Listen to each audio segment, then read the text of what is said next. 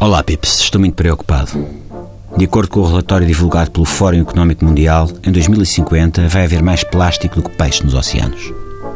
Ora, eu não sei o que é que vocês pensam acerca disto, mas a mim provoca-me uma certa urticária que me apanha aqui do ombro e que vai até à anca. E porquê? Porque eu gosto de peixe. Peixinho. Gosto muito de peixinho. Gosto de comer peixe, de olhar para peixe.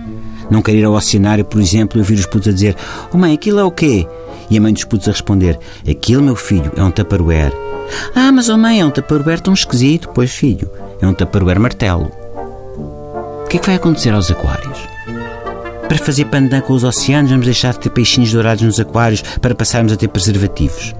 Olha que giro. O Miguel tem um pequeno aquário, com um pequeno cardume, de preservativos fluorescentes. E vocês dizem: Ah, mas ó Miguel, os preservativos não são de plástico, são de látex. E eu respondo: São polímeros, senhores. É tudo a mesma traquitana.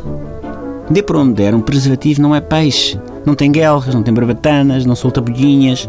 Um preservativo pode ter sabores de banana, de frutos vermelhos, maçã. Agora uma dourada, por exemplo, não sabe a maçã.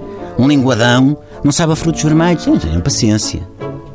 E já que estamos a falar ao nível gastronómico, aí é que está tudo estragado. De repente a fast food vai deixar de ter o exclusivo de termos comida de plástico.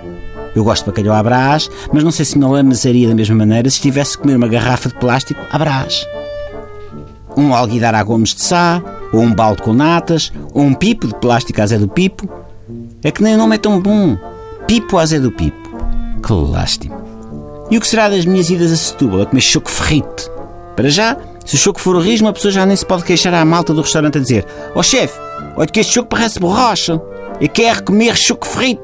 Não quero uma tampa de caneta ferrita. Migão. No cinema isto também vai ter um impacto de nada o filme do Tubarão deixa de fazer sentido. O Spielberg bem pode preparar-se para fazer uma sequela chamada Garrafão.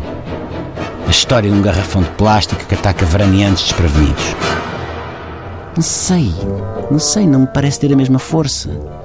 Aquele filme do peixinho que andava à procura do pai, o Nemo. Acham que se iam emocionar da mesma maneira se em vez do peixinho o Nemo fosse um saco de plástico de hipermercado? Nemo, a história de um pequeno saco de plástico que anda à maluca pelo oceano em busca do pai. Não, não. A mim não me soa tão bem.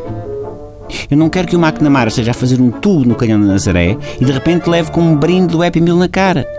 E vocês de certeza também não querem. O problema é que não basta a gente não querer.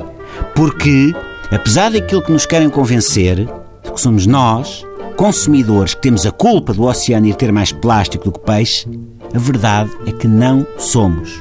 Nós nunca pedimos a ninguém para que a água, por exemplo, nos seja vendida em garrafas de plástico.